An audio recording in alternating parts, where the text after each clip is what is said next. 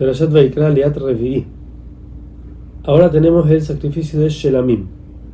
Shelamim puede ser traído también ganado bovino u ovino, puede ser macho o hembra. La persona tiene que ser semija antes de, antes de entregarlo, quiere decir posar sus manos sobre el animal.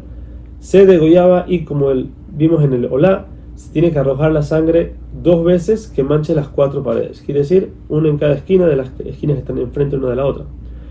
Después se tomaba el cebo. El cebo son tipos de grasas que la Torah prohibió comer. De estos están la grasa que cubre el estómago, la grasa que cubre los riñones y lo que está aparte al lado del hígado. Todo esto se tomaba junto con los riñones mismos y una parte del hígado y se había, que quemarlo en el altar. Ahora, de eso es la, las grasas que no se pueden comer. aparte de eso, tenemos la carne. Ahora, la carne se la repartía entre los Koanim y los dueños del, sacrificio. De allí viene su nombre, Shelamim, viene de Shalom, paz, porque este tipo de sacrificio hace paz entre todos, ya que el altar recibe una parte, los Koanim otra parte y los dueños también.